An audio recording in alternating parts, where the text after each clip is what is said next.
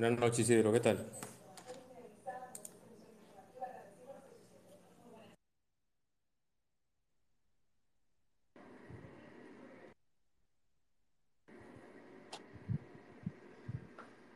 ¿Se escucha bien? Excelente, hermano. Ah, ¿cómo estás, viejo? Todo bien, todo bien. ¿Y tú? Todo bien, tranquilo. Eso es importante, eso es importante. Ahora mismo estar bien es vital. Sí, a- a- ahora mismo sí. Sí, sí, sí. Vamos entonces, voy a ponerte el audio, el, el audio de intro. Y luego entonces damos un chancecito que entre más personas y le damos para allá. Está bien, chévere.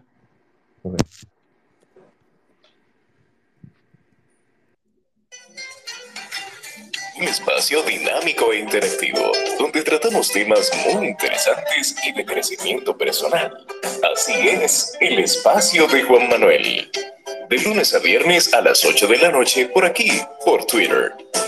No te lo pierdas, síguenos en todas nuestras redes sociales como arroba carboneljuan.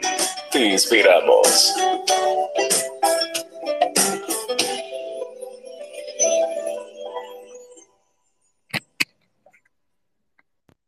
Bueno, Isidro, bienvenido, hermano. Eh, Muchísimas gracias, Juan Manuel. Para mí es un placer estar aquí. gracias, gracias igualmente para mí también. Y nada, vamos a tratar de que sea algo lo más orgánico posible, sobre todo para dar la información de todo lo que tiene que ver con, con este, con el premio más importante del, del séptimo arte, y es los Oscars. Así es, en esta edición número 94 de los premios. Eh, principalmente porque los premios eh, deben, deben sobrepasar un reto y es el tema de seguir eh, consiguiendo público. En los últimos años eh, los Oscar han ido a la baja en cuanto a la audiencia y el público que ve la ceremonia. Y realmente va a ser un va a ser unos premios interesantes. Así es, así, es. Yo, yo creo que sí, que eh, también los hosts, eh, esperemos que tengan una, una incidencia y una motivación eh, suficiente, porque han, han habido hosts que han sido muy exitosos, que son recordados, inclusive van a ser una leyenda. Sí. Por esa, esa, famosa ajá. premiación de, lo, de, lo, de, la- de la- de las pizzas y del selfie aquel famoso. Sí, ahí fue Jimmy Kimmel, el selfie fue con Ellen DeGeneres. Yo recuerdo mucho a Hugh Jackman, que fue como en el 2008, 2009, donde él hizo eh, como un anfitrión sumamente bueno, que mucha gente recuerda más la ceremonia que la película que salió premiada. En ese caso ganó Slumdog Millionaire, si no me equivoco, y una película que la gente ya como que ha olvidado. Pero también Steve Martin, Billy Crystal, Whoopi Goldberg. Y en esta ocasión eh, son tres las anfitrionas, son Regina Hall, Amy Schumer y Wanda Sykes, que son comediantes de stand-up y que también han hecho películas y televisión respectivamente. Y son tres comediantes de distintas generaciones, eh, distintos tipos de, humor, pero tienen esa tarea realmente de que la ceremonia sea lo suficientemente divertida y fluida, porque los Oscar en cuanto a duración son muy, son muy largos, sobrepasan a veces las 3 horas y 20, 3 horas y media, y es un tema, yo creo que eh, el público no lo aguanta. Así es, así es. Yo, yo creo mucho en, en- en que sean unos premios también eh, divertidos, pero que no pierdan la esencia de, de lo que son los Oscars. Los Oscars son, son premios de lo, lo- más alto, pero que también sean divertidos, porque se han dado premiaciones que la gente ha dicho, concho, qué, qué, qué bien, se, quizás no ganó la película que yo quería, pero fueron divertidos, hicieron muchos chistes y todo eso. Quizás chistes algunos subidos de tono, Sí. quizás la, la, el tema político que nunca se queda, que yo entiendo que no sé si ahora eh, bromearán con el tema Rusia-Ucrania, no lo creo, pero puede ser que te toquen algunos tópicos ahí Bueno, si, si tú supieras que en una entrevista que concedió eh, Amy Schumer, ya eh, en antesala a la ceremonia, ella dijo que tenía interés en que el presidente Zelensky tuviera una participación breve en los premios para comentar un poco sobre la situación de, de, Ucrania y Rusia y también de que Zelensky tuvo una, una locución ante el Congreso de Estados Unidos que muchos catalogaron de muy buena. Y tú sabes que los Oscars lo utilizan como una plataforma para discutir los temas que están en la palestra y eso no se ha descartado. Tú sabes que también eh, los Oscars, a diferencia de los eh, Globos de Oro, tratan de ser más políticamente correctos eh, y no han tenido, por ejemplo, el chance de tener a un Ricky Gervais que en sus distintas participaciones en los Globos de Oro eh, se ha burlado de una manera casi hasta grosera de, la industria y de los nominados, pero es un estilo de humor realmente. Así que yo, yo, yo espero que el humor sea lo suficientemente divertido.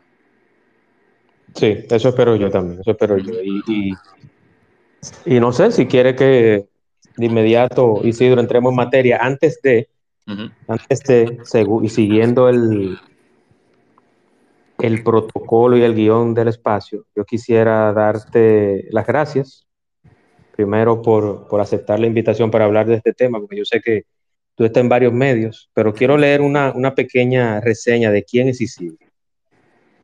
Vamos a leer un poquito de, quién es Isidro como profesional y todo eso. Él es abogado, cinéfilo, egresado de la Pontificia Universidad Católica Madre y Maestra, Pucamaima.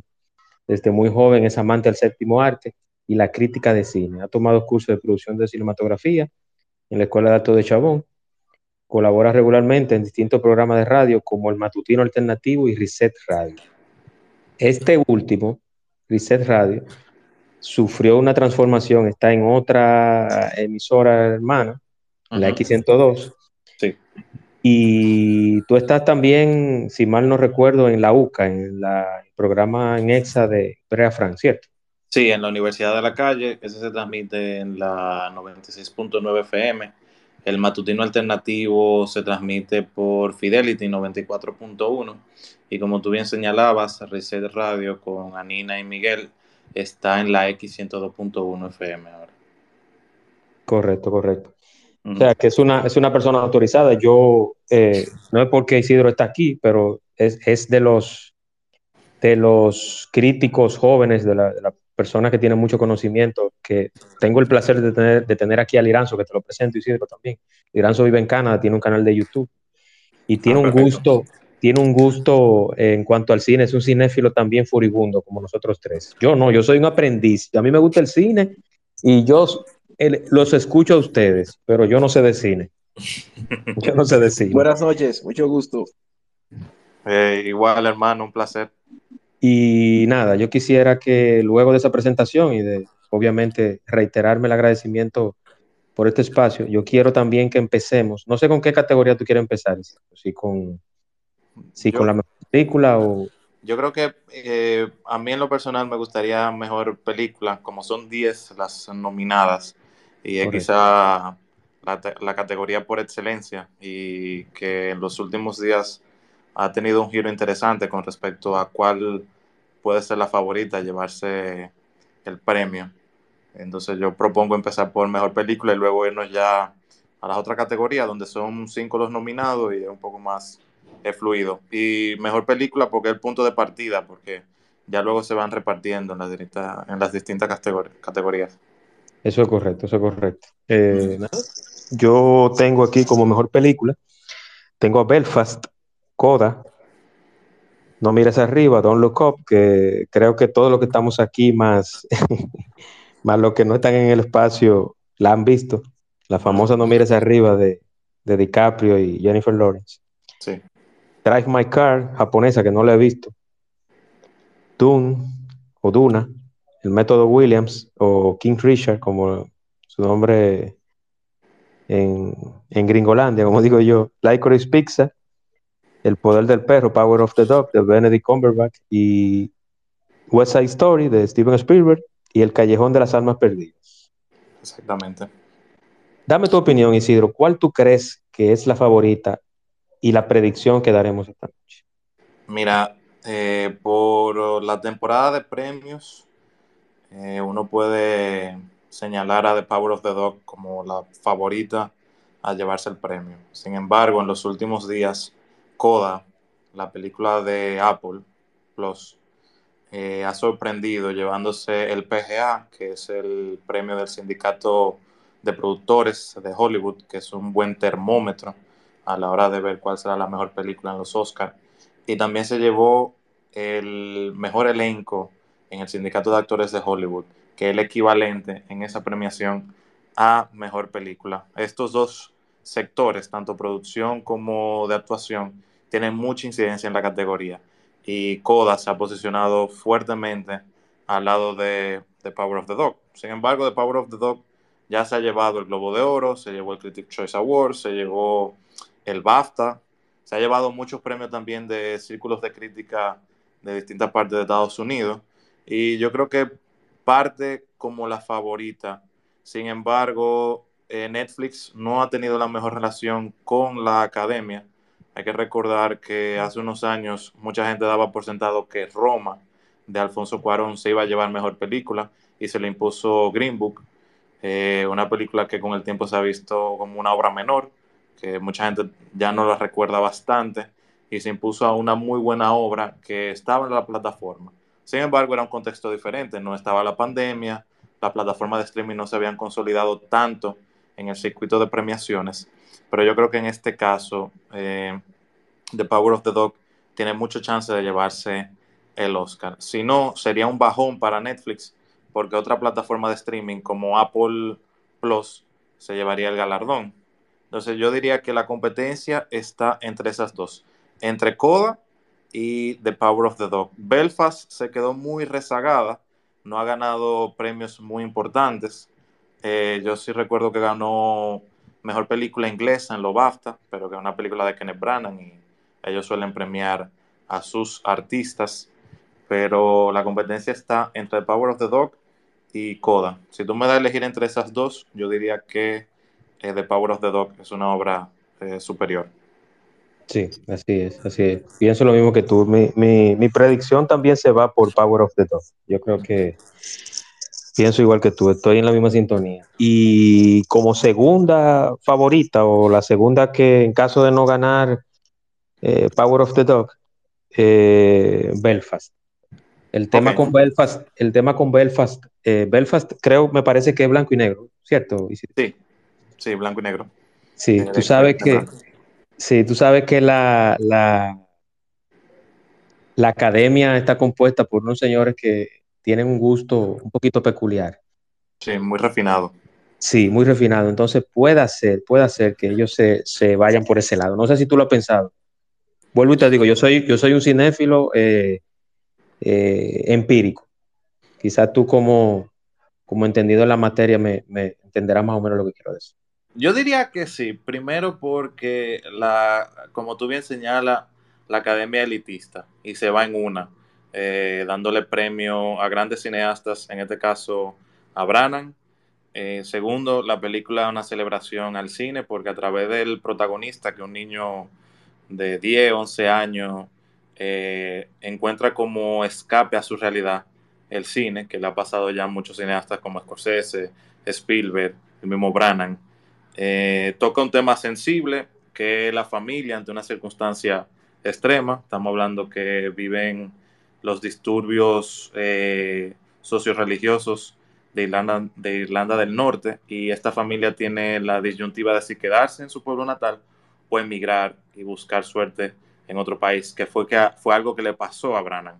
Y también la, la academia suele premiar películas biográficas o autorreferenciales y Belfast tiene esos elementos a su favor.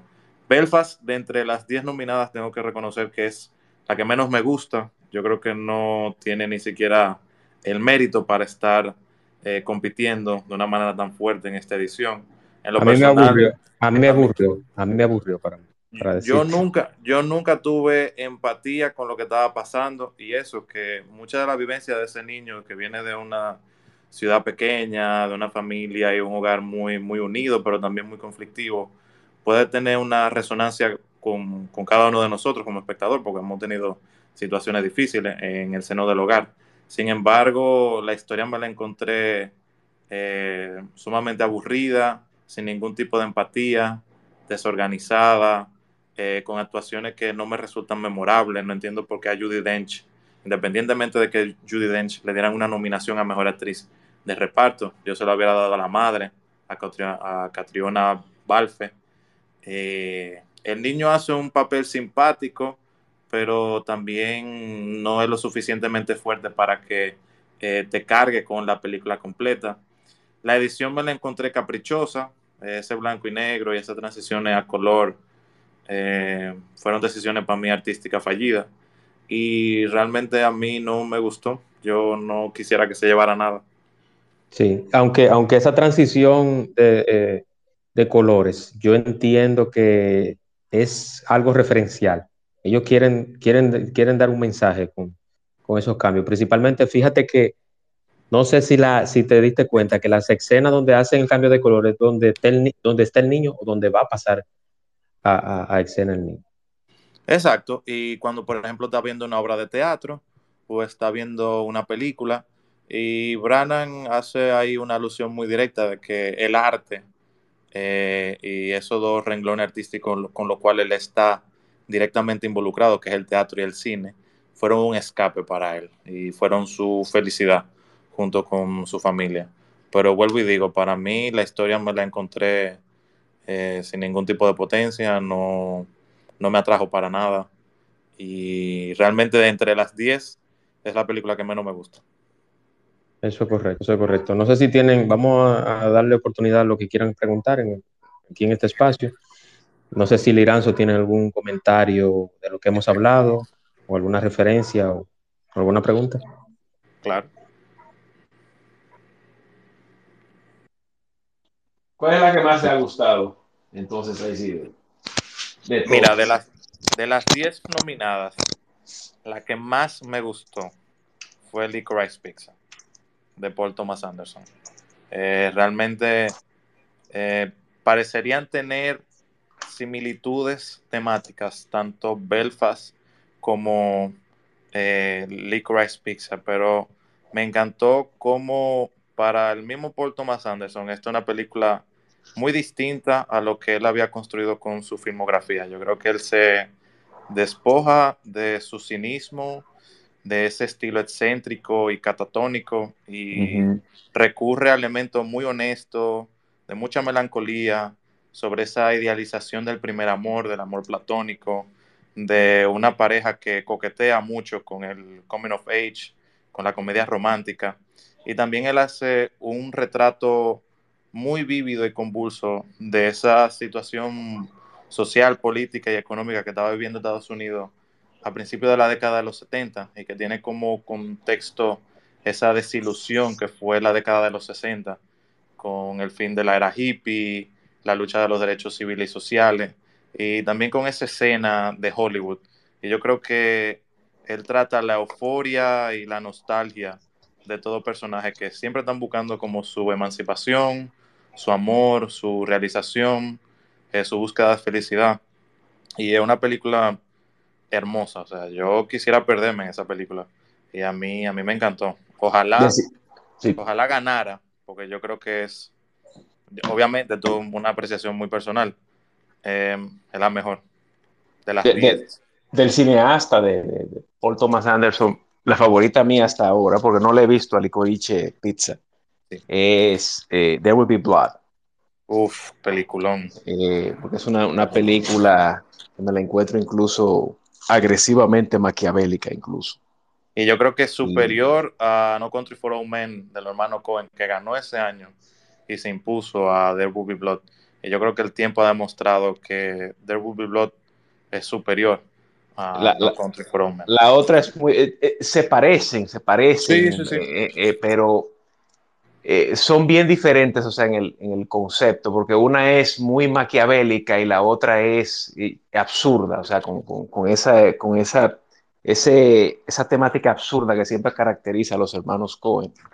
Claro y, este simbolismo vago que ellos usan siempre en sus tramas, como, como errante, errante es la palabra, errante. Sí. sí. Eh, ¿Cuál, nada, quisiera que ganara Liranzo? Eh, mira, yo eh, honestamente yo no, no sigo tanto los premios. Yo miro siempre muchos ciclos. Bueno, ya me conocen aquí, la, los que saben me conocen. Siempre hago mis ciclos de cine por temáticas y voy, voy viendo películas actuales, pero también voy revisando muchas de atrás. Isidro, Isidro, Liranzo, mientras más antigua la película y menos comercial y menos conocida, mejor. No, no es así. No, es así no eso está perfecto, viejo. No, pero tampoco es así. Él, me tiró esteroides ahí, no, tampoco es así. Mira, mira, de 10 películas yo veo, por ejemplo, 8, es mi dieta, 8 de décadas pasadas.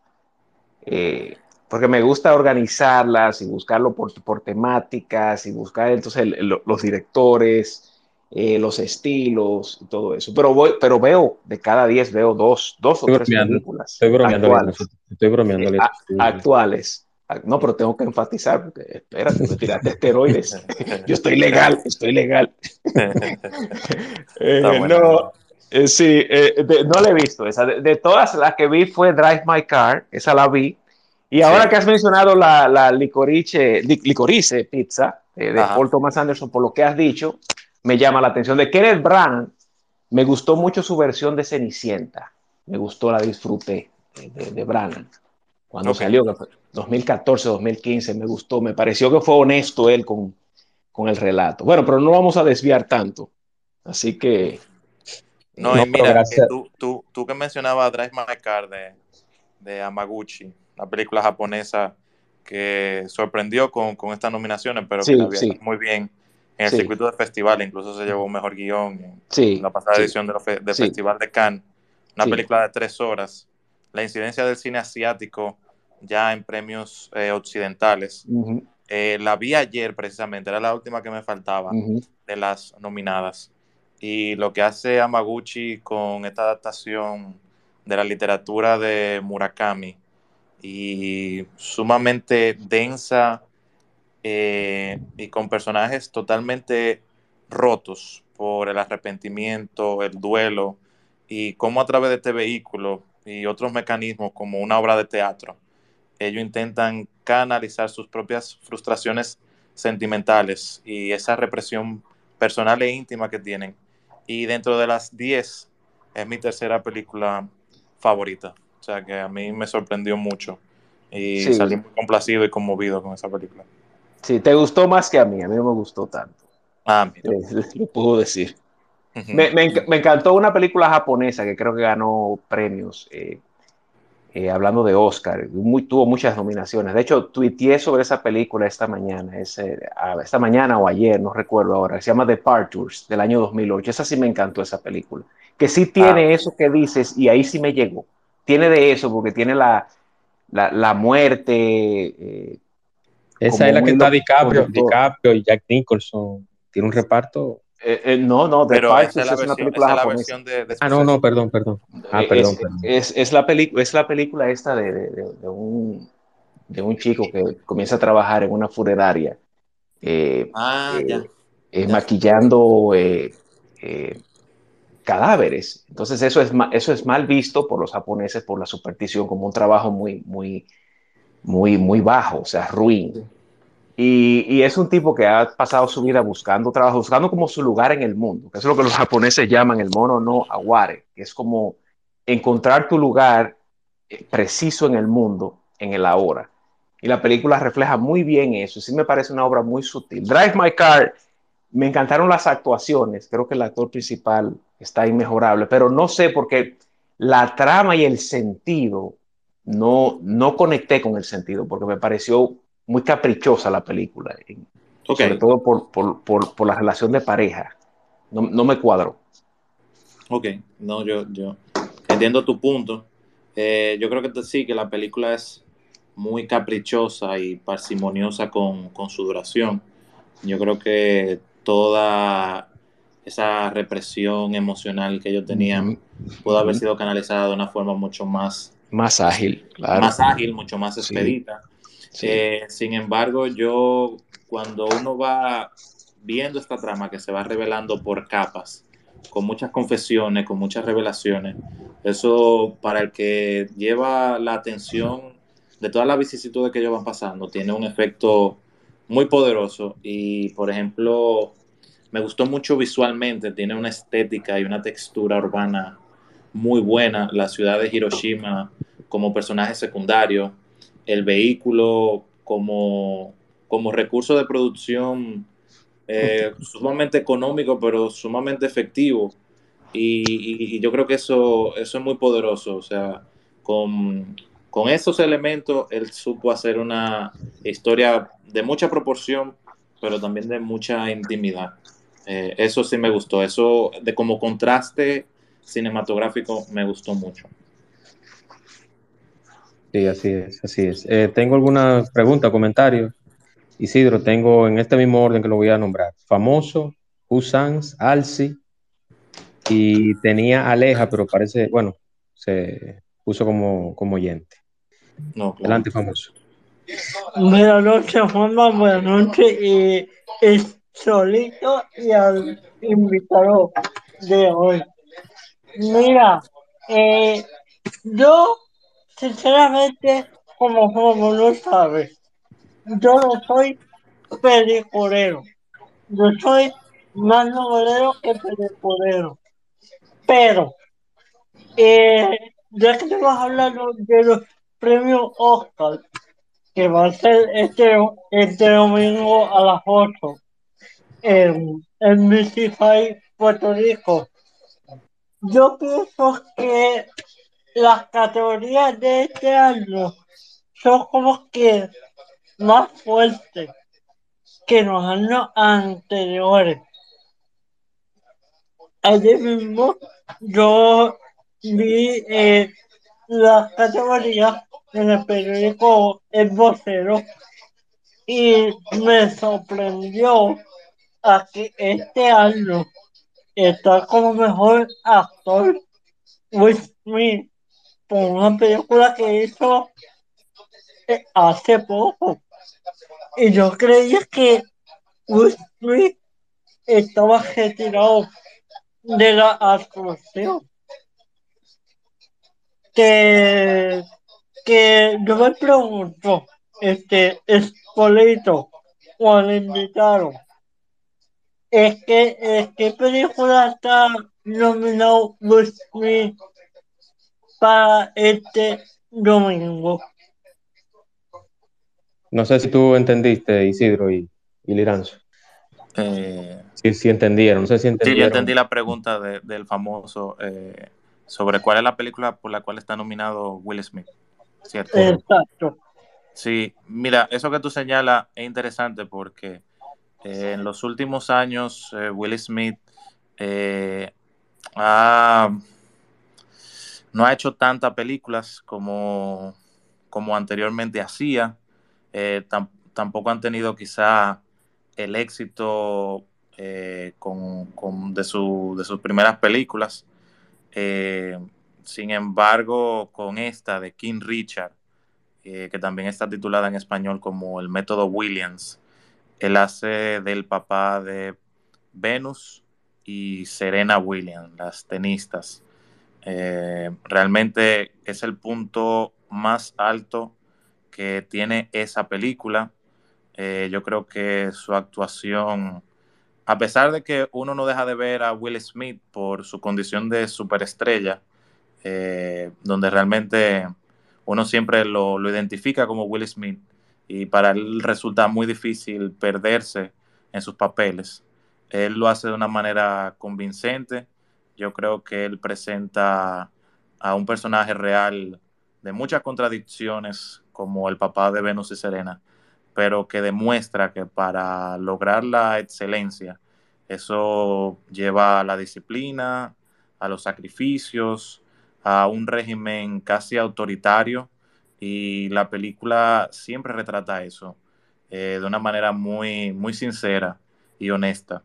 Obviamente es una película biográfica, una película de un género que es muy tramposo porque esas películas biográficas te manipulan con, esa, eh, ese recuento complaciente de la historia de las personas pero yo creo que King Richard y la actuación de Will Smith es muy sincera y es, como dije, el punto más alto de, la película. Y es el favorito y él se va a ganar el Oscar. En su tercera oportunidad eh, va a ser la vencida. Wow, yo hiciste, hiciste una predicción y un, y un una aseveración bastante interesante. Yo, yo quisiera también que, que, Will. A mí me tocó mucho, a mí me tocó mucho esa película de Will Smith, de King Richard. Vamos a darle la palabra entonces a Hu Sanz, que está en espera. Y adelante, Hu. Hola, buenas noches a todos. Yo no tengo pregunta, yo lo que quiero es comentarles que mi hijo tiene una aplicación, porque mi hijo sí es cinéfilo, pero ahora mismo está ocupado haciendo un trabajo. Yo lo invité, pero no puede. Mi hijo tiene una aplicación. Ese era el invitado. Él es cinéfilo. Yo te lo he dicho hace días que cuando tú hagas otra sala que vayas a hablar de cine, yo quiero que él participe porque... Yo estoy aquí, Yubisa. Sí, Alci, mi amor. Eh, estoy... Alci, tú vas a hablar. Eh, Juan Manuel te va a dar la palabra. Acuérdate lo que te dije con ese nombre, que no me digas así, que es Who. pues Juan Manuel. Ah, bueno, pues mira lo que haces. Te, doy un besito, Alci. Eh, Juan Manuel, lo que le quería decir a, los jóvenes, a Liranzo y a Isidro, que mi hijo tiene una aplicación donde él va contando las películas. ¿Ustedes también? Y, y, ahí él va señalando cuántas películas él vio, o sea, él ha contado cuántas películas él ha visto en toda su vida. Él tiene ya un estimado. Él tiene 17 años. Yo me imagino que ¿Cuántas se ve al año? Eh, disculpa, sí. Adelante. Sí. Sí. Me decía eh, que cuántas ve, cuántas ve sí, al año. sí, al año aproximadamente, promedio. Pues le voy a preguntar, pero por ejemplo, él cuando tiene días libres, así como los fines de semana, su prioridad uno es escribir y ver películas. O sea, eso es increíble para esto. Escribir, ¿y qué escribe él? Sí, él escribe, él tiene un poemario. Ah. Él, tiene 26 poemas eh, inspirados en la mitología griega. Yo lo estoy atacando para que lo lancemos y hagamos miniatura y todo, pero vamos a ver. Eso era lo que le quería comentar, que él tiene esa aplicación y va tachando. ¿Ustedes también la tienen?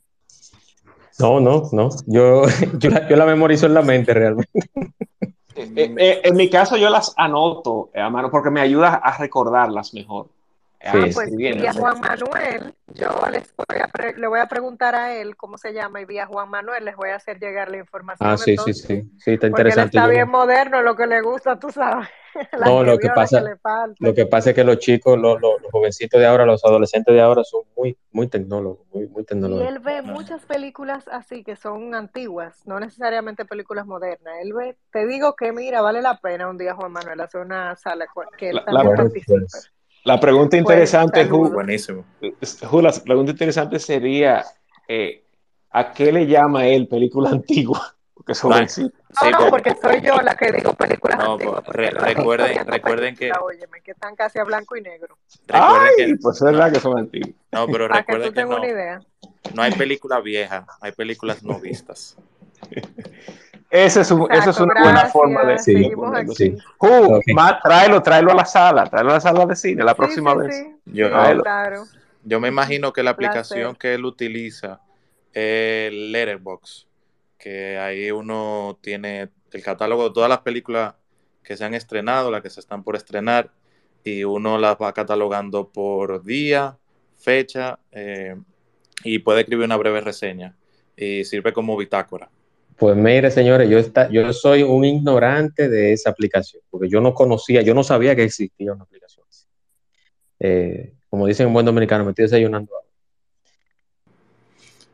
Pero, pero sí, buenísimo. Y, qué bueno que, él tenga esa pasión. Realmente la cultivando porque el arte es muy hermoso y siempre apela a lo más personal, a lo más íntimo de cada persona. Él me dijo que esa es la que lo utiliza. Sí, yo la, yo la utilizo, es buenísima.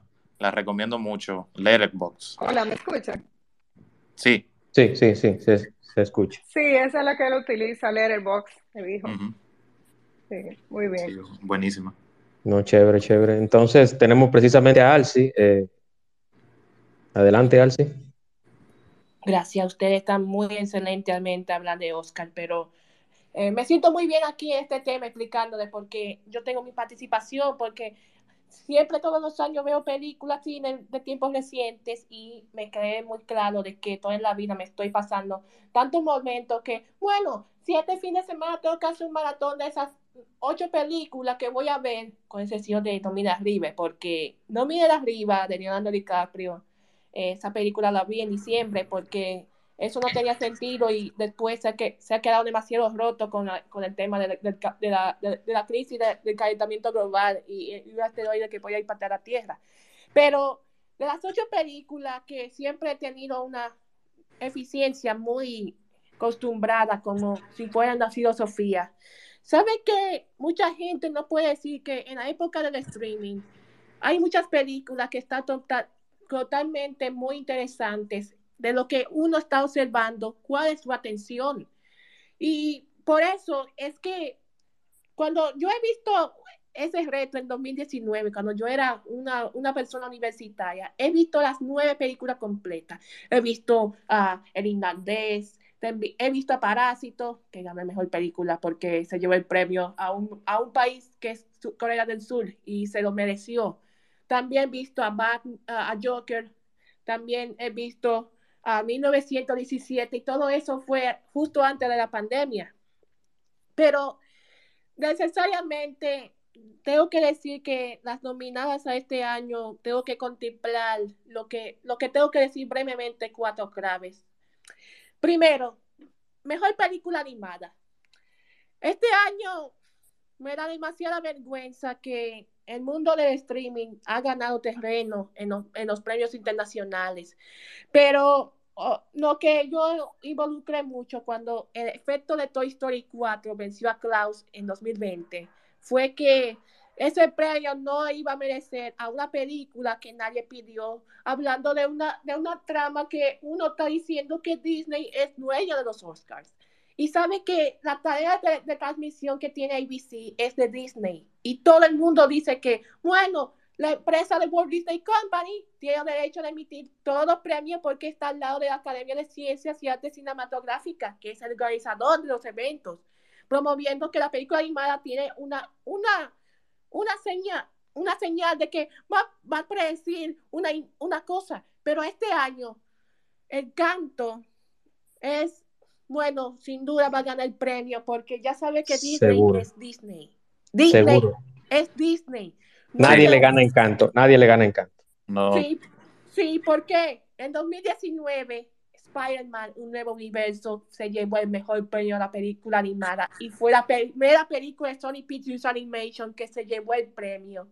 Porque DreamWorks y también Warner Brothers Animation también lo hicieron con Happy Feet y Shrek una vez. Y otra película que se llama El viaje de Chichiro también fue el primer premio a una película animada internacional. Pero todo esto, justamente, bueno, ¿qué quiere decir si Encanto va a ganar la mejor película? Porque aquí están los 50 millones de colombianos que les gustaron la película y, y el elenco que todos son latinos, incluyendo a Carolina Gaitán que yo la saludo mucho. Eso es que uno está diciendo que esta es la belleza de un musical animado hablando de toda la cultura colombiana y lo que dice que el mensaje positivo del canto es promover el valor de todo lo que uno dice que esta es la bella Colombia que existe.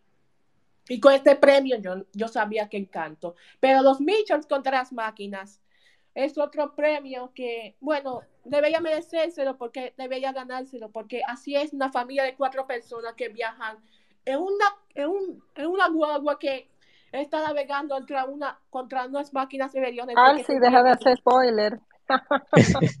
pero, señores, discúlpenme, Juan Manuel, déjame. No, no, no, no. Pero... Alci, dame un minuto. Yo quiero tomar la palabra para comentarles algo a ustedes. Claro. Alci es un joven con la condición de autismo y se va a graduar ahora el próximo mes. Sí, Alci, disculpa que diga nuestro secreto, pero no va a ser secreto a partir de que te gradúes se va a graduar de comunicación social, señores. El próximo mes va a ser el primero.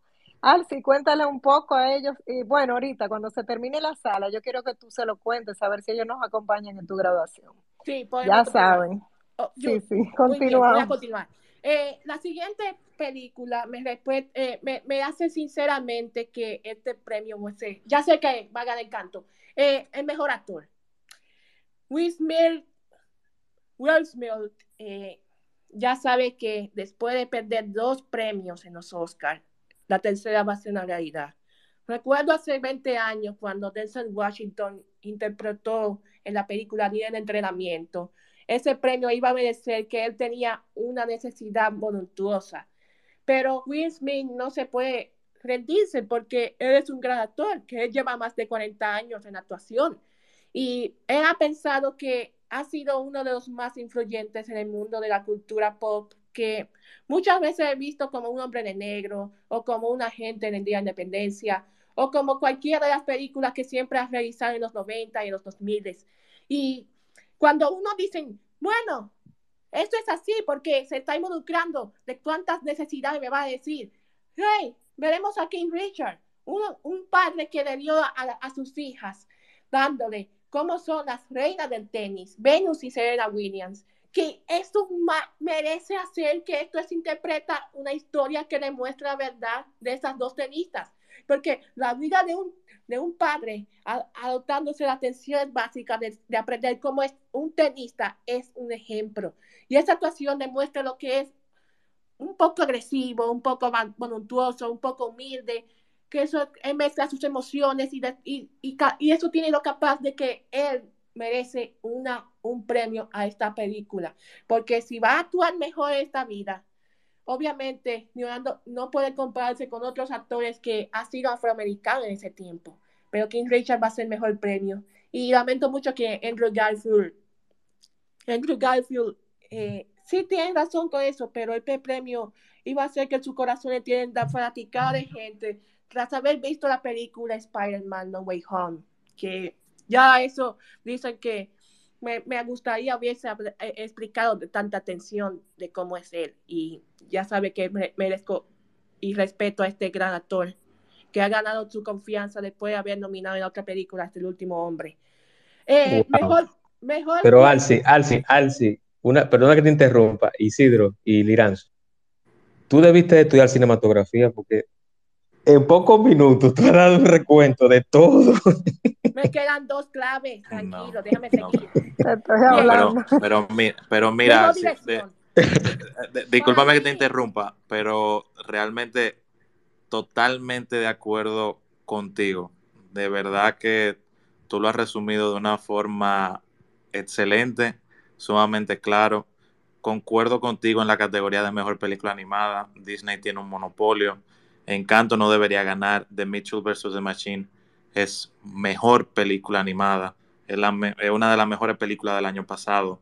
Lo de Will Smith ya es un, reconocimiento a su carrera y de verdad que totalmente de acuerdo con lo que tú dices. Sí, sí, déjame seguir. Bien, mejor dirección, déjame explicarle cómo es una cosa. Bueno, ya saben que todo el mundo va a decir que Jane Champion es la segunda, bueno, la tercera mujer que va a ganar el premio Mejor Dirección, porque el poder del perro demuestra que como hacer dirigir esas películas, ella dice que se siente muy escrita, dirigir a mente porque ella tiene una pasión de que uno puede hacer que sus adaptaciones de una película basada en, en tiempo de oeste puede ser que considera más de lo que muchos expresen. Pero ella, al lado de Cody y Catherine Bigelow, ellas tres debería ser que voy a completar una historia de mujeres en el, mundo del cine, que hace su dirección completamente correcto. Y uno, uno está tratando que uno es americana, uno es, otro es china y demás, todo está eh, perfectamente. Sin duda, la mejor dirección es que esta película va a llevar un premio, que obviamente ni siquiera no puede decir que este premio merece más que otras mujeres si algún día va a dirigir una película correctamente. Y mejor película, finalmente. Déjame decirles que el mayor problema que tenemos es la lucha del streaming. Este año ha sido lo más difícil, lo más aburrido y nadie tiene interés de que una película tire correctamente innecesario, porque de las nueve películas que tenemos, y yo vi una, yo me faltan nueve por ver, tengo que resumir este viernes porque no quiero spoilers, es que déjame explicarle que cuál es la razón de todo el mundo de que uno está tratando. Primero, el callejón de las almas perdidas, o como decimos en inglés, Nightmare Alley, que está en Star Plus en toda Latinoamérica o que vaya a descargar en Hulu. Y yo de Toro hizo su participación excelente en la, en la forma de agua, porque esta película basa en una narrativa oscura que se centra en los años 40. Y todo el mundo que esto es un crimen, pero ya sabe que este premio no tiene la dura, pero se va a llevar eh, esas manos vacías. ¿Un premio a las manos vacías? Bueno, eso no está bien. Tommy arriba, no sé si va a llevar mejor edición, porque hacer lo que contrario, uno dicen que este premio valora el, resalto de todo lo que uno está poder, eh, tiene poder de que uno puede llevar el premio, pero me, me, aburre, me aburrió tanto porque ni siquiera puede ser que este se llame una película satírica o comedia como es. El otro es la película que mucho tiene mucha atención que nadie, nadie sabe cómo era. Era Licorice Pizza. Sí, este es una película muy linda de una historia que trama en una comedia, una drama que se basa en los años 70. Y puede ser que este premio puede llevarse uno porque ya sabía que uno está acumulando grandes cosas porque eh, demuestra el sentimiento de cómo es una vida en los 70. Y la participación de High debería considerarse como una mejor actriz en este premio, pero ya sabe que los Oscars le, odian mucho no, no metérsela, pero eso está muy complicado ese asunto. Eh, yo creo que Doom solamente va a llevar cuatro premios el domingo a nivel técnico. Don es una película muy realista, muy innovadora, que demuestra la combinación de la ciencia ficción con el mundo post-apocalíptico. Y muchos de ellos sabían que hacer ese remake de 1984, el señor David Villeneuve me mostró que él tenía una perfección, que debería mostrarse como el Max Max Furia del camino. Recuerdo que en, 2016 los Oscars se llevó cuatro premios a Mad Max y en primera plana se llevó tres. Y, y, también Renacido se llevó mejor actor y mejor director, porque ya uno están decidiéndose que este premio mostraba la atención de que esto desempeña una fórmula. Pero cada vez que vea películas, porque hacen tiempo como un acto de presupuesto, ya sabemos que Inception fue el mejor premio que se llevó la noche.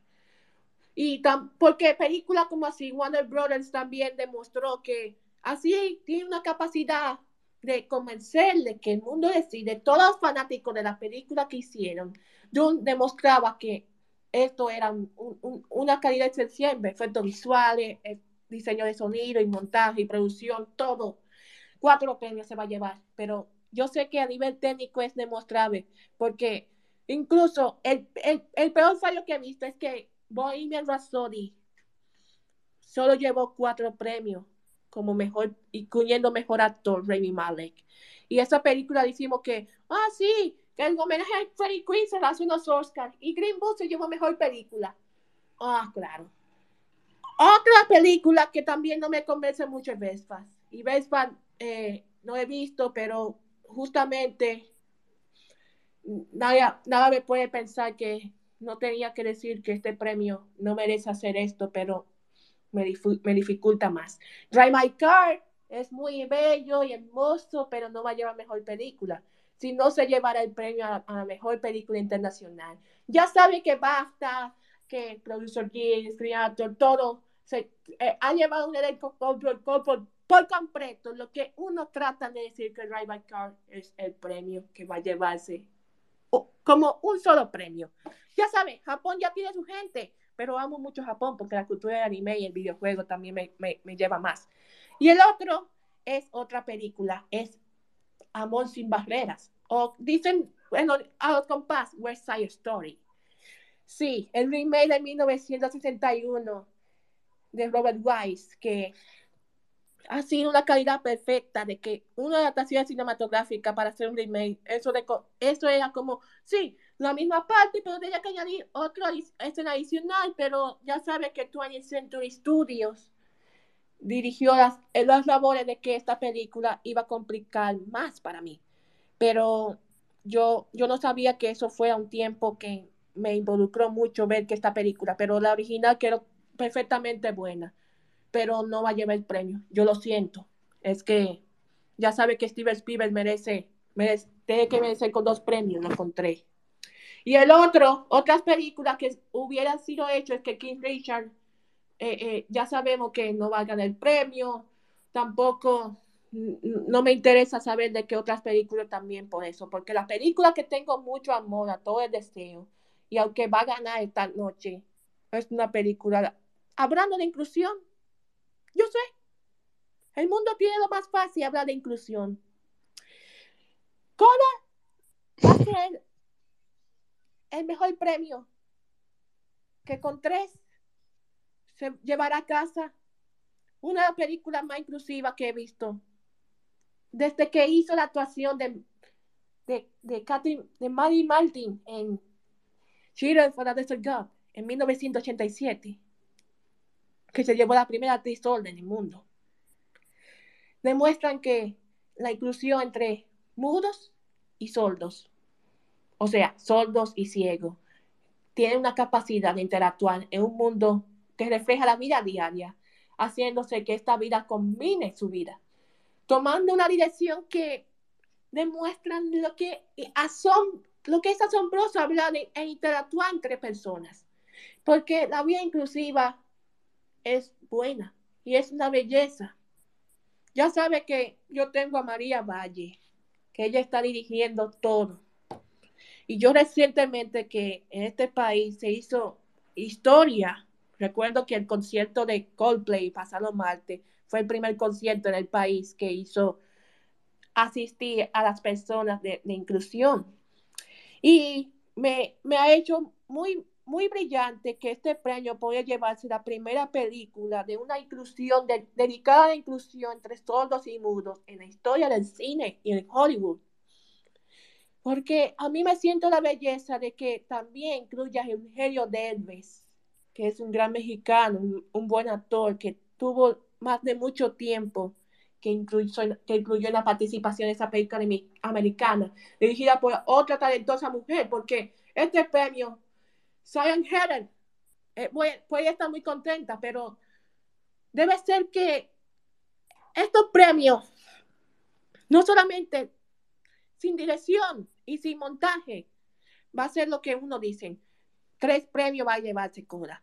Señales del corazón nos demuestran que el lenguaje de señas es el poder que representa el amor y la sinceridad de que podemos hablar en silencio.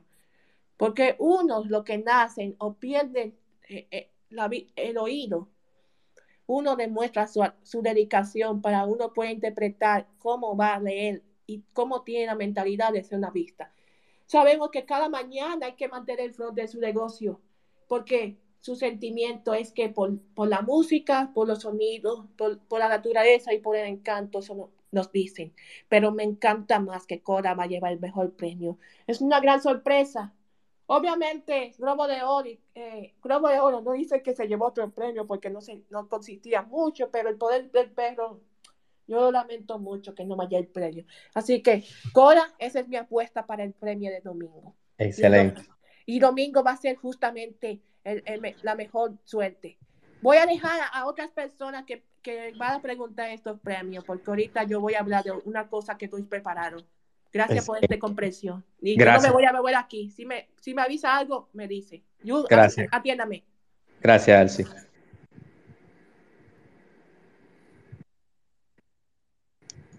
Bueno, yo estoy sorprendido, emocionado y, y, feliz porque yo entiendo que Alci tiene mucho conocimiento de sí. De verdad que sí. Yo estoy boquiabierto, eh, sorprendido de la mejor manera. Y como decía ahorita, totalmente de acuerdo con lo que comentó Alci. O sea, ni más ni menos. Así es, así es. Vamos con el magazine del Geek, tiene un ratito esperando y luego continuamos con el desarrollo del tema. Y si me da un momentito. Hola, hola, ¿me escuchan? ¿Me escuchan? Hola, buenas noches. Sí, hola. sí, se escucha. Ah, bien, pues antes de empezar a hablar, la persona que antes que estaba, eh, que yo hablara, um, les causó curiosidad un poco lo de Letterboxd, que es una aplicación muy buena. Hello. Sí, lo escuchamos. Sí, sí, sí, sí, se escucha, se escucha. Bueno, Letterboxd, para que pronto se animen a usarla, es una aplicación donde, digamos, como bien decían por ahí, puedes guardar eh, lo que ves. Yo estoy haciendo un reto que empecé este año, es de ver películas pues todos los días. No necesariamente cuando uno habla de cine, pues principalmente, pues eso se va solo a Estados Unidos y, hay que salir más de ese molde.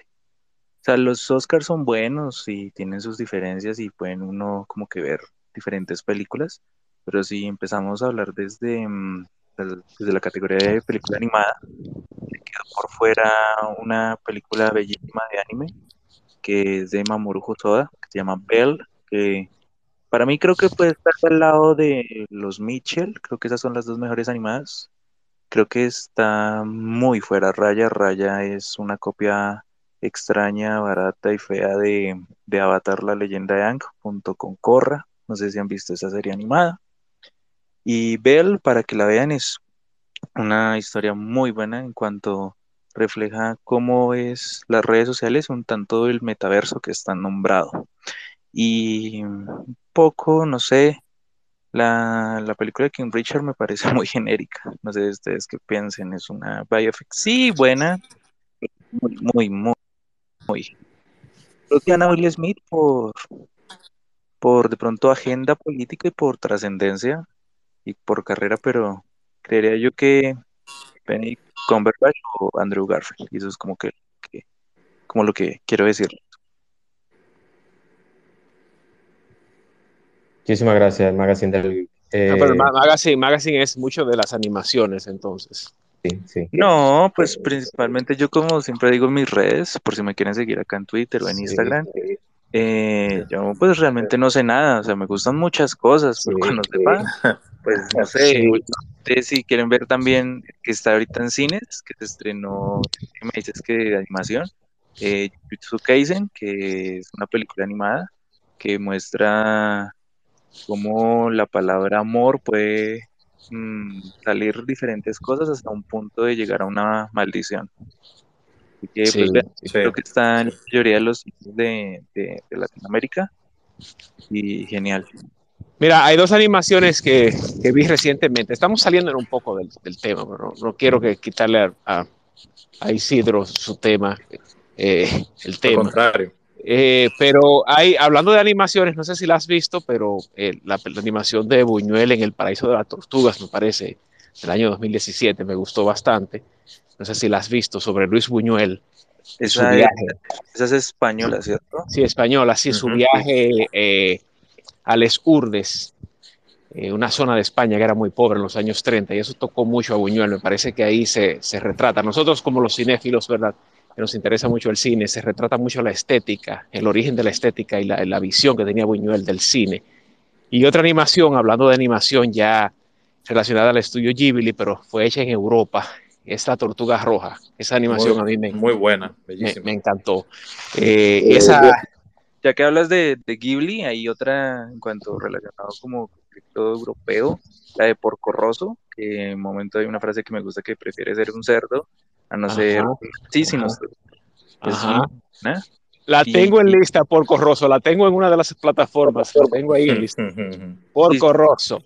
Si quieren ver la mayoría de las películas de Ghibli, a excepción, ahí me perdonarán, la única que no está de Ghibli es el La tumba de las luciérnagas, creo que así es el nombre, pero el resto están todas las películas de Ghibli en Netflix.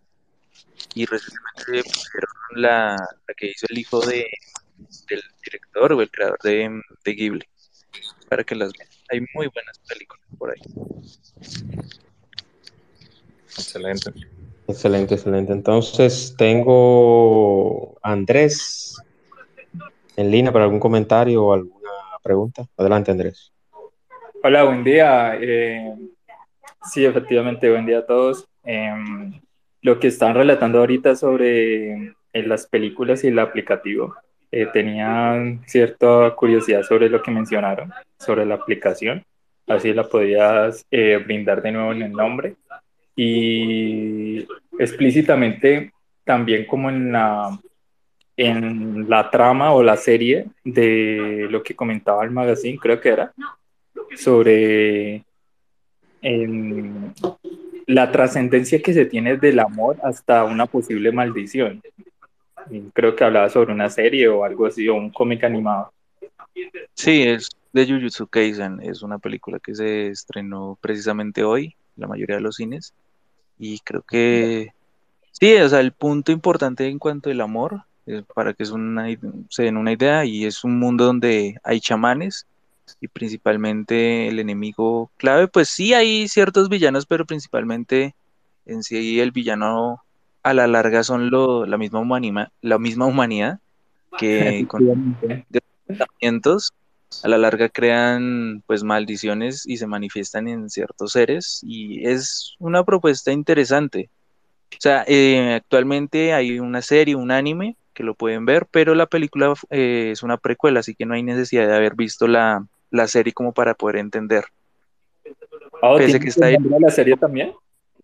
Sí, la serie la pueden ver en Crunchyroll, eh, tiene 24 capítulos, pero como les decía, funciona como, es una precuela y la pueden ver como para entusiasma, entusiasma, entusiasmarse para poder ver pues esta serie. Como está dirigida hacia un público pues adolescente, pero el mensaje a la larga es un poco más profundo. Claro, tiene pronto si de pronto han visto Naruto o Bleach, van a encontrar eh, pues ciertas similitudes, pero de lo que de pronto se condena o se critica a estas series es que en Jujutsu pues eh, esas mismas cosas que hemos visto en otras series pues lo explotan y lo y le dan un mensaje un poco más profundo. Así que por eso decía que le dan la vuelta de tuerca un tanto a la, a la frase de amor. Excelente. Isidro, entonces continuando con las categorías, yo quiero que hablemos, me hables un poco sobre la mejor dirección. ¿Cuál tú crees que tu favorito y cuál, si hay alguna, si habrá alguna sorpresa o algo? Mira, yo creo que este premio está eh, bien definido. Se lo va a llevar Jane Campion por The Power of the Dog. Eh, una dirección sumamente maquiavélica, una película que tiene una cinematografía y una dirección de actores y una eh, historia sumamente oscura, eh, sombría. Yo creo que Jane Campion es una cineasta que le gusta jugar con las convenciones del género. Aquí tenemos el western, el viejo oeste y él y ella a través de esta adaptación de, una novela homónima eh, demuestra que el viejo este está compuesto por hombres fuertes y despiadados, pero también con, con muchas frustraciones y, y también con, con unos sentimientos muy oscuros y conflictivos. Y realmente esa tensión que maneja la historia y que luego se revela como una homosexualidad reprimida eh, hace que eh, sea una película con un pulso dramático eh, sumamente poderoso. a mí me resultó una película inquietante y engañosa y su dirección está muy bien hecha. sin embargo, a mí me gustaría que ganara Steven Spielberg, porque lo que él hizo con West Side Story es un despliegue de virtuosismo técnico y estético impresionante, revitaliza uno de los musicales más icónicos de la historia del cine, eh, lo pone en una época sumamente contemporánea, expande la historia y para hacer su primera película de género musical, él lo hace con una brillantez exquisita y yo creo que esa dirección, ese manejo del lenguaje cinematográfico está muy bien logrado. Pero aquí yo creo que gana Jane Campion. Eh, entiendo que Brannan no debería estar nominado a mejor eh, dirección. Creo que es una dirección menor. Yo hubiese privilegiado a Denis Villeneuve por Dune. Eh, Dune tiene 10 nominaciones, todos los premios técnicos, en guion, mejor, mejor película. Sin embargo, el director de orquesta, en este caso Villeneuve, se queda fuera. También hubiese puesto a Guillermo del Toro por Nightmare Alley, eh, Pablo Larraín por Spencer, incluso a la misma Maggie, eh, Maggie Gyllenhaal por The Lost Daughter. Pero es una categoría interesante. Jane Campion sería la tercera cineasta en llevarse el premio y va a ser un back-to-back interesante porque Chloe Chao se lo ganó en la edición pasada por Nomadland y ahora se lo lleva a Jane Campion. Eh, parte como la favorita, se va a llevar mejor dirección Jane Campion por The Power of the Dog. Excelente, excelente. Mejor actriz protagónica. Tenemos a Jessica Chastain, Olivia Colman, tenemos a Penélope Cruz, Nicole Kidman, Kristen Stewart. Entonces, en ese mismo orden, Jessica Chastain por Los Ojos de Temi Fay, que es biográfica, si no me equivoco, Isidro, ¿o no? Sí, sí, es biográfica. Ok, Olivia Colman por La hija oscura, Penélope Cruz por Madres Paralelas, Nicole Kidman por Vin de Ricardos, que la vi, no, no me mató tanto, pero bueno. Y Kristen Stewart por Spencer. Spencer me gustó mucho. Mira, esta categoría de mejor actriz principal es la principal incógnita de la, de, la premiación de, estos Oscars, porque ninguna de las que están nominadas estuvieron nominadas en los BAFTA. Eh, Jessica Chastain se llevó el premio de sindicato de actores por los ojos de Tammy Faye, pero Nicole Kidman se llevó el Globo de Oro. Eh, a Mejor Actriz Dramática. Eh, aquí hay una repartición interesante de premios. Me gustaría que se lo llevara Kristen Stewart, porque es la actuación más fuerte de, la categoría. Es una actuación sumamente soberbia. Kristen Stewart en su etapa post-Twilight ha demostrado ser una actriz sumamente arriesgada. su nivel de histrionismo ha madurado muy bien y lo que hacen Spencer a mí me resultó sumamente glorioso. Eh, Jessica Chastain está correcta, sin embargo yo entiendo que esa película es una caricatura y a mí no me mató. Eh, lo de Nicole Kidman entiendo que es un cine de prestigio por Vinda Ricardo, Aaron Sorkin, Lucy Ball, Desi Arnaz, pero tampoco es una actuación memorable. Penélope Cruz eh, hace un muy buen papel en Madres Paralelas, de Pedro Almodóvar, sin embargo yo entiendo que es una película sumamente desorganizada. Y Olivia Colman eh, hace un muy buen papel en una película que yo me encontré bastante irregular como The Lost Daughter. Y yo quisiera que se lo llevara o Kristen Stewart o Olivia Colman, que ya se lo ganó por The Favorite, pero la que da una actuación memorable de esas cinco nominadas es Kristen Stewart, pero yo creo que se lo va a llevar Jessica Chastain.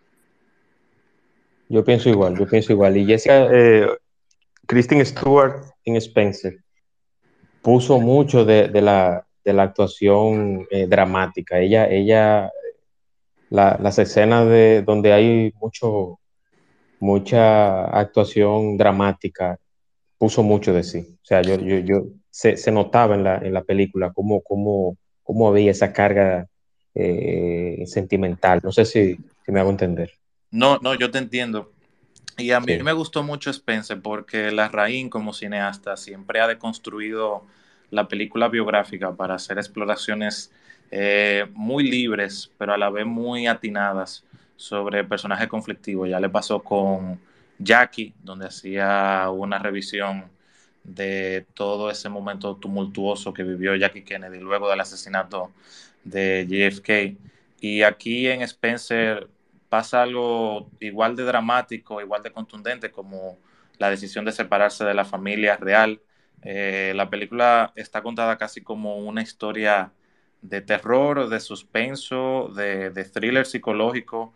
Y a mí realmente lo que hace Stuart, que encapsula muy bien la mística emblemática de Diana, así como también sus múltiples contradicciones. Y es una película visualmente exquisita. Yo creo que no tiene ningún punto en contra, desde la cinematografía hasta la banda sonora de Johnny Greenwood, eh, la cámara que fluye y nos desconcierta con una consistente desenvoltura. Y yo creo que es una película íntima y claustrofóbica, luminosa y pavorosa, y representa un cuento de terror que culminó en tragedia. Y Spencer incluso debería estar nominada a Mejor Película. Yo hubiese privilegiado a Spencer más que Coda, por ejemplo, o Belfast, o la misma Don Look Up. Así es. En Mejor Actriz de Reparto, bueno, vamos con el actor protagonista o actor principal. O tenemos a Javier Bardem por Being de Ricardos, Benedict Cumberbatch, El Poder del Perro, Andrew Garfield por Tic Tic Boom, que, que me perdone lo que están aquí, que le, la vieron, le, le gusta, y Isidro también, no sé si te gustó, pero me la encuentro absurda. Absurda, a mí no me gustó. Will Smith por el método Williams o Kim Richards y Denzel Washington por la tragedia de Macbeth. Sí, mira, eso que tú dices de Tic Tic Boom lo comparto porque yo creo que la trama de Tic Tic Boom se disgrega mucho en una serie de situaciones y vacilaciones que tiene el personaje de Andrew Garfield, que está basado en, un, en una persona real, Jonathan Larson, una mente maestra que murió muy joven del teatro musical de Estados Unidos y yo creo que todas esas vacilaciones hacen que la historia no cuaje bien, no se compacte eh, la historia del personaje principal y todo su arco narrativo. Y realmente Andrew Garfield sí da una actuación sumamente potente, demuestra que es uno de los mejores actores de su generación y transmite con mucha empatía esa ansiedad y esa versatilidad que tenía Jonathan Larson. Ah, yo considero que la actuación de, Andrew Garfield es superior a la de Will Smith. Aquí volvemos al tema de si premiamos actuaciones o imitaciones, porque Will Smith tiene mucho material de, soporte para hacer una mímica eh, perfecta de, Richard Williams. Eh, también entiendo que Benedict Cumberbatch da una muy buena actuación, superior a la de Will Smith. Y lo de Denzel Washington en The Tragedy of Macbeth es impresionante. Un actor que se sabe desdoblar y que recurre a un, a un material eh, de William Shakespeare con, una fuerza, con una convicción, con una potencia eh, casi... Eh, o sea, es, algo casi indescriptible como él retrata a, Lord Macbeth. Y yo creo que esas tres actuaciones, porque la de Javier Bardem a mí tampoco me mató.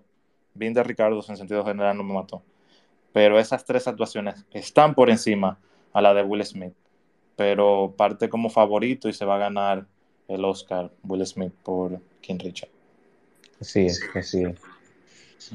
Vamos entonces con mejor guion original. Hay algunas, no vamos a, mencionar todas las, categorías, porque hay categorías que son muy técnicas y muy, muy de, una explicación un poquito más detallada. Y como tengo un horario específico para este espacio, por razones de que se guarda, como la tengo grabada y la voy a compartir nuevamente con, con los que deseen o los que no, no lo han escuchado, prefiero que no se extienda mucho. Pero entonces, mejor guion original, que entiendo que sí lo podemos comentar, está Kenneth Branagh por Belfast, Adam McKay y David Sirota por Don't Look Up, Zach Brayling, Zach Bailin por el método Williams, Paul Thomas Anderson, Licorice Pizza y Joachim Trier, me perdona un poquito la, pronunciación, pero hay apellidos que son un poquito difíciles. Y Bob por la peor persona del mundo. ¿Qué opinión te merece? Mira, esta categoría me emociona mucho porque The Worst Person in the World es una de las mejores películas del año pasado. Eh, me alegra que tenga una nominación adicional a la de Mejor Película Internacional.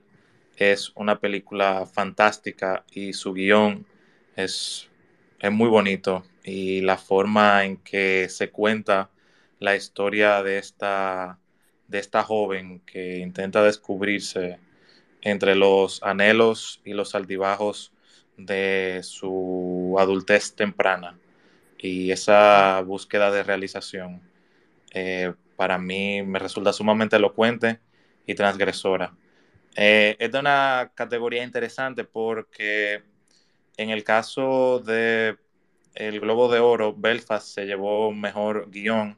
En el BAFTA se lo llevó eh, Paul Thomas Anderson por Licorice Pizza. Pero en el premio del sindicato de guionistas, Don Look Up ganó mejor guion original. Eh, no me agradó esa, esa escogencia porque el guion de Don Look Up es uno de sus puntos eh, débiles. Eh, realmente una sátira que se vuelve sumamente disparatosa, no, no concretiza mucha de su crítica punzante y yo creo que se vuelve un panfleto ideológico y realmente yo creo que aquí la academia eh, podría premiar esa tendencia progresista que tiene Hollywood. Eh, pero a mí me gustaría que se lo llevase eh, Licorice Pizza de Paul Thomas Anderson. Excelente. Yo opino lo mismo también. Estoy en el mismo, la misma sintonía que tú. O en su defecto, The Worst Person in the World. Sí. En mejor canción original, yo quiero hacer una mención ahí porque eh, tengo sentimientos encontrados con, con la canción de No Type to Die de James Bond y con Be Alive del método Williams. Yo entiendo que ambas merecen ganar. No sé si, si tú tienes alguna opinión, Isidro, al respecto. Mira, a mí me gustaría que se lo llevara eh, dos oruguitas de encanto.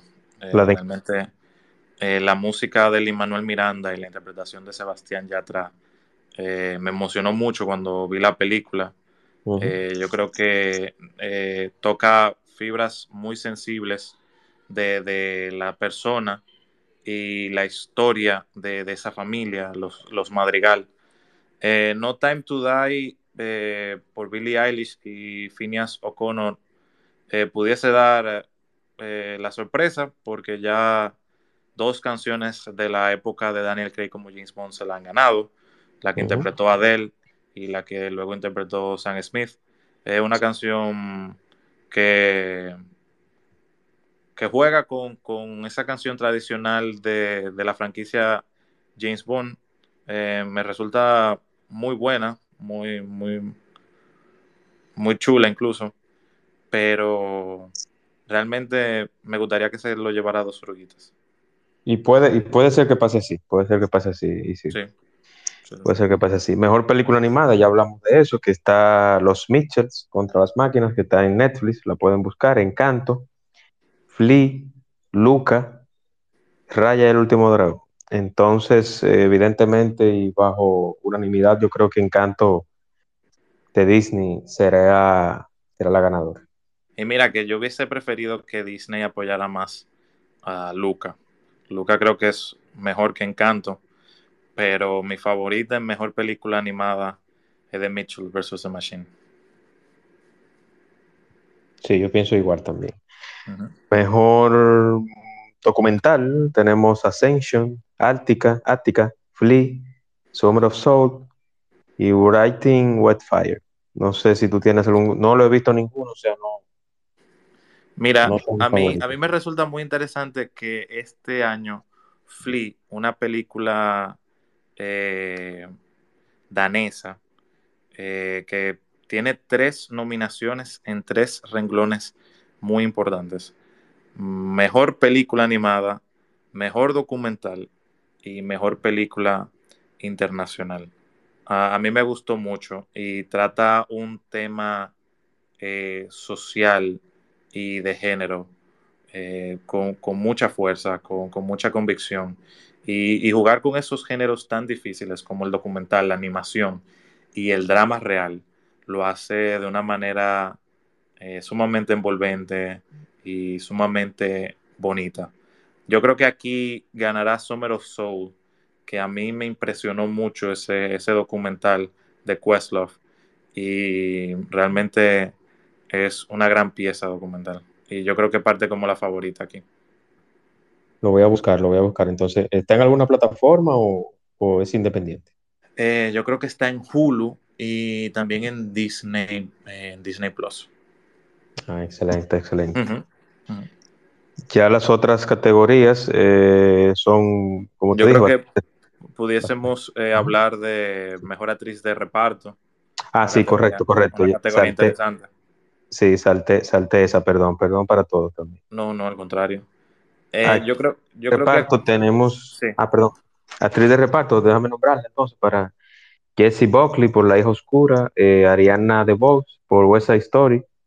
Creo que esa chica es, eh, es bastante joven. Sí, sí, sí, sí. e incluso su papel debutante en el cine, porque ella es una actriz de teatro eh, muy reconocida en Broadway. Correcto, correcto. Y Christine, Christine por El Poder del Perro, Jodie Dench por Belfast y Anne Joan Ellis por El Método Williams. Mira, si tú me hubiese preguntado eh, a comienzo de, enero cuál podía ser la actriz que se llevase este galardón, yo hubiese dicho Christine Dunst. Eh, me, encantaría que se lo ganara, pero creo que aquí se impone Ariana DeBose. Eh, interesante porque en la película original del 61, eh, Rita Moreno ganó esta misma categoría por el mismo personaje de Anita. Y sería una coincidencia muy bonita porque no es, es muy poco, eh, es poco común que las interpretaciones de un mismo personaje se lleven eh, galardones tan importantes. Ya pasó con El Padrino, pero en el caso Marlon Brandon se llevó Mejor Actor y luego Robert De Niro Mejor Actor Secundario en dos eh, facetas distintas de Michael Corleone. Eh, pasó con Heath Ledger y Joaquín Phoenix con Joker, interpretaciones muy distintas, pero igual bien logradas. Y aquí va a pasar lo mismo con Ariana DeBose, con, con West Story. Pero preferiría a Kirsten Dost. Eh, creo que su trabajo es mucho más maduro, mejor logrado, más sutil, eh, sumamente triste. Y lo de Judy Dench, no entiendo esa nominación. Judy Dench incluso ni aparece tanto eh, en, Belfast, incluso aparece en la distancia. Y sus actuaciones son muy específicas, pero a la academia le gusta también tratar a esos grandes actores con mucho respeto y consideración. Jesse Buckley hace un muy buen papel en The Lost Daughter y Ellis en King Richard también al lado de Will Smith eh, lleva la carga de, la película. Pero aquí seguro se lo lleva Ariana DeBose porque ya se ha ganado los principales premios. Yo pienso igual, yo pienso igual. Y aunque la película eh, está bien interpretada, hay, hay momentos en que yo la veo como que faltó, como que quedó a deber en, escenas. No sé si, si está de acuerdo conmigo, Isidro. ¿Pero en quién? ¿Dos? En, no, en West, West Side Story. Ah, mira, eh, sí. tú sabes que me gustó que eh, en esta versión de West Side Story, eh, Spielberg y, su guionista, que ahora se me escapa el nombre, pero es, es muy bueno. Eh, déjame ver si, si me acuerdo.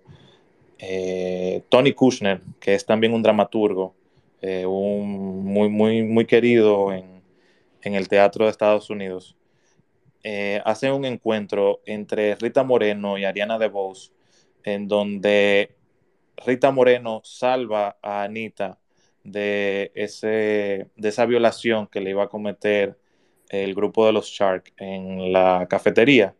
Y yo creo que ese encuentro, ese giro de, sororidad, de apoyo, de, un feminismo eh, consciente y, de, apoyo fuerte, eh, me, gustó mucho. Y es un, es un, momento muy, muy potente de la película, pero realmente es una actuación que se prestigia de la coreografía y la danza y la versatilidad eh, de, la película. Y yo creo que lo que hace ahí Ariana DeVos es muy bueno. Es un buen debut realmente. este ha sido un año muy bueno para, para actores y actrices debutantes, porque también Rachel Ziegler, que hace de María, debuta en West Story, Alana Hine y eh, Cooper Hoffman eh, también en, en Licorice Pizza. Eh, sí.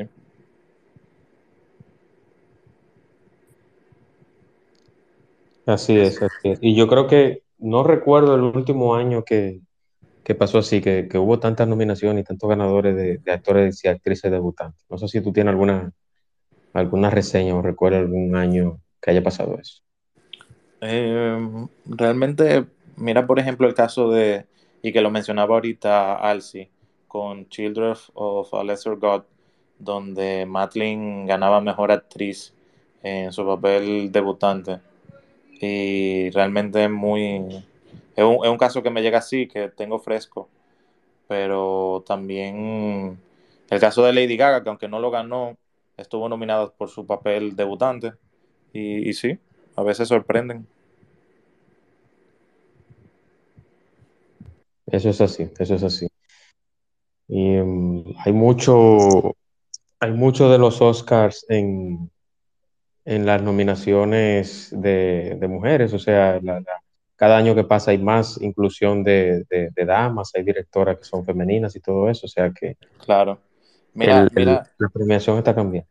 Y, mira que, otra categoría que deberíamos comentar, porque también es igual de importante, lo, el caso de mejor guion adaptado, donde aquí hay cuatro mujeres compitiendo. Eh, Shane Hader por Coda, que es una adaptación de la película francesa La familia Belair. Eh, the Lost Daughter, de Maggie Gyllenhaal. Y The Power of the Dog, Jane Campion. Eh, uno pudiera decir que el guion de Power of the Dog parte como el favorito, pero como Coda se ha ido imponiendo en los últimos días, puede dar la sorpresa ahí en esa categoría. Coda pudiese llevarse mejor guion adaptado.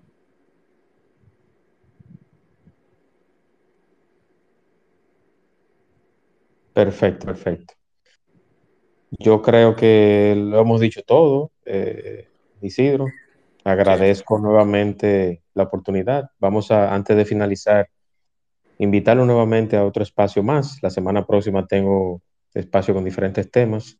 Y a ti, Isidro, también. Yo sé que tú estás un poquito complicado con el tema del tiempo y, eso lo agradezco que pudiste sacar este chancecito para hablar sobre los Oscars. No, yo quisiera, ah, disculpa. Ah, yo quisiera que quisiéramos una Juan de grandes películas con, con, Isidro. Sí, sí, sí, claro que sí, claro que sí. Vamos, vamos a coordinar, vamos a coordinar Isidro tiene que ser un el día que Isidro me diga, porque Isidro como está en varios programas, tiene otros asuntos también. Aparte de eso, Isidro es abogado, no sé si está ejerciendo, pero me imagino que sí. Y, yo quisiera coordinarlo, porque el Iranzo tiene mucho conocimiento de cine de época, cine de décadas, tanto como tú, Isidro. Entonces yo, yo, por eso yo siempre digo que los espacios que yo hago, siempre lo trato de hacer con personas que tengan el conocimiento del tema con, voces autorizadas, porque no hago nada con abrir una sala y un espacio y decir, bueno, vamos a hablar de, de, agricultura y ponerme yo a hablar de agricultura si yo no sé agricultura. O sea, yo entiendo que yo tengo que traer invitados y personas que tengan conocimiento del tema para que tenga sustancia el espacio. Claro. Y, estará agendado eso para hacerlo más adelante. Y, y agradecerte realmente la, la oportunidad, eh, Juan Manuel, de, de brindarme tu, tu, espacio, tu plataforma para compartir de algo tan emocionante como la, la, temporada de premios y el Oscar, que ahí culmina ya todo ese circuito de, de premiaciones, que he considerado el premio más importante de la industria cinematográfica. Recordar también que estas son predicciones que se basan mucho en lo que ha pasado ya en otras premiaciones y que muchas de las consideraciones son, son muy personales yo sé que mucha gente podrá diferir conmigo, puede quizá coincidir, pero como toda obra artística, uno apela a lo personal, pero siempre tratando de ser objetivo. Así es, así es. Y quiero primero, antes de, darle la palabra a dos personas que me lo solicitaron, a Alci y al famoso, agradecerte nuevamente, agradecer al Iranzo, a Ju, a todos los participantes que están por acá, a Lisit, Michael, Jason, Bernardo, Bolívar, Víctor, Clay Geek, González, Andri. Y también dar que tú des tus redes, Isidro, que tú digas dónde te pueden contactar, dónde puedes estar. Eh, ah, claro que sí. Eh, aquí mismo en, en, Twitter comparto, comparto muchas impresiones y comentarios de las películas que veo. Eh, arroba Isidro García R, Isidro con, con Y. Y también en Instagram como Isidro García. también me pueden buscar como Isicine, que es como mi nombre nombre artístico. Y en los distintos programas de radio donde yo colaboro, la Universidad de la Calle, el Matutino Alternativo, eh, Reset Radio y no se diga más. Excelente, excelente. Entonces, otra cosa que quiero que comentemos y que, que tú digas, Isidro, ¿dónde serán los premios? ¿A qué hora?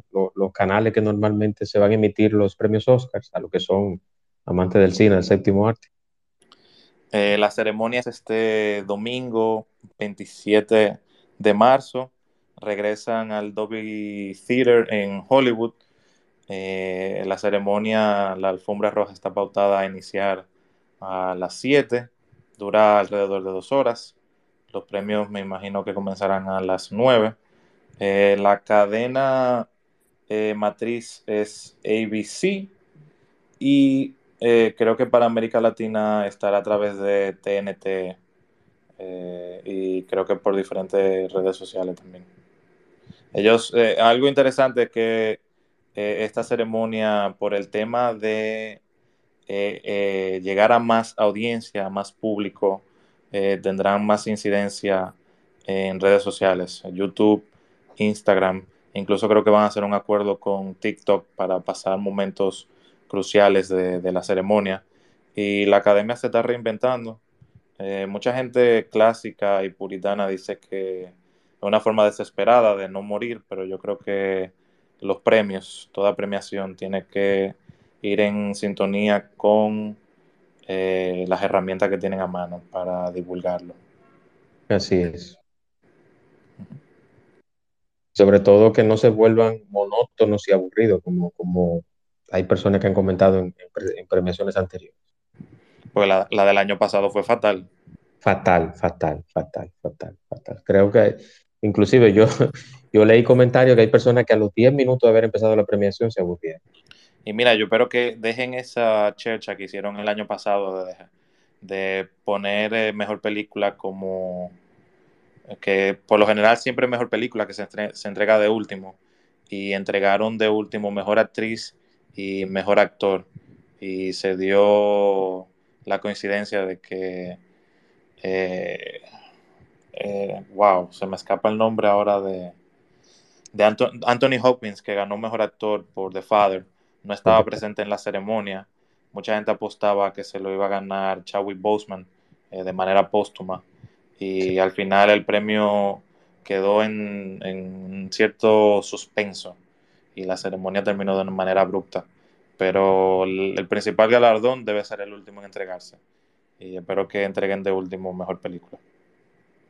Sí, yo, yo pienso igual, yo pienso igual. Yo, yo, espero que este año hay como los hosts, las hosts, y son básicamente de comedia. Yo creo que van a ser un poquito más entretenidos. Yo, yo entiendo que, que, harán su trabajo. Yo, yo pienso, pienso y creo mucho en los premios. Yo los, los Oscars tengo muchos años viéndolo y, claro. y creo que, que van a ser un buen evento. Vamos a darle.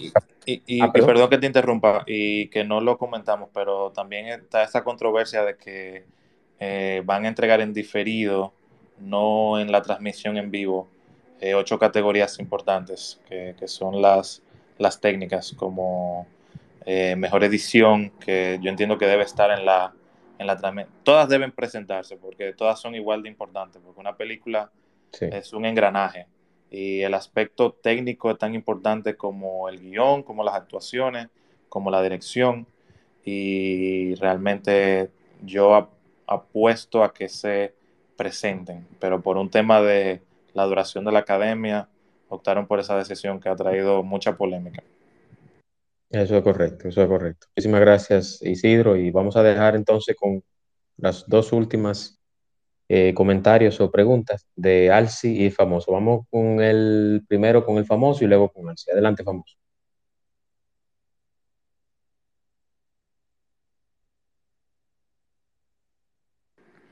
Creo que están como oyentes. Sí, adelante Famoso. Parece que no, no está disponible. Alci, adelante, Alci.